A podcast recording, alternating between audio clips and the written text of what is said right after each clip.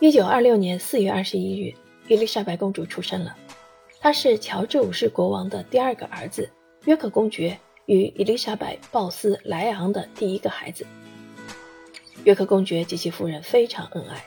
四年以后，他们还将迎来自己的第二个女儿玛格丽特·罗斯。公爵名叫阿尔伯特，不过大家都习惯叫他贝蒂。他很害羞，长期受口吃困扰，讨厌在公共场合演讲。他的大女儿在温莎王朝，大家都叫她莉莉贝斯，是一个开朗的女孩。她喜欢跳舞，不过偶尔也会露出沉思和严肃的神色。丘吉尔评价这位公主在年轻的时候便已表现出惊人的自主个性，这大概是遗传自她的高祖母维多利亚。约克公爵非常信任莉莉贝斯，因为她很有责任感，而且注重维护王室家族形象。八岁的时候，美丽的、讨人喜欢的公主为王室拍摄了官方照片。她身着公主裙，长长的丝绸和朱罗纱裙。她在穿着制服的父亲旁边，盘腿坐在地上。她的父亲很喜欢逗弄她最喜欢的小女儿罗斯，她模仿当时的歌星和名人的样子，滑稽又可爱。这对姐妹非常喜欢彼此相处融洽。他们的生活非常和谐、低调、欢乐，换句话说，非常布尔乔亚。这家人有时住在诺福克的桑德林汉姆宫，或者是位于苏格兰的巴尔莫勒尔堡，坐落在森林和山丘之中。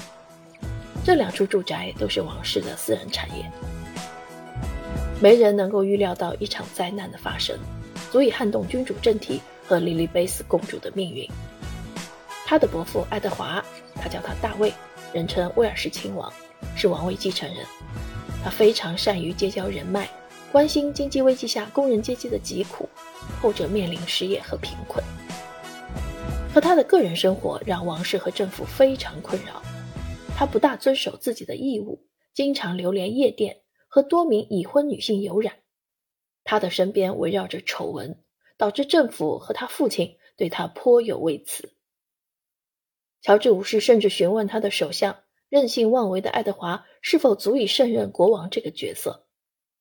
历史上记载，爱德华王子非常恐惧自己成为国王，他的统治只持续了三百二十五天。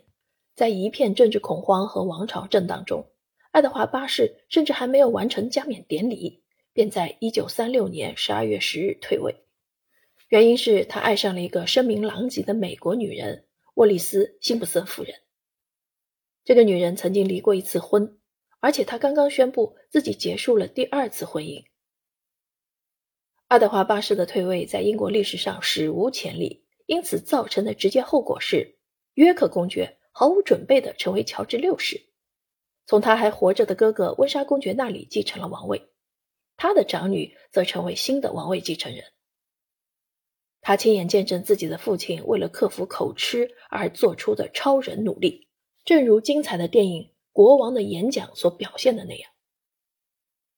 一九三七年四月二十七日，在伦敦国家海军博物馆的开馆典礼上，乔治六世发表了演讲。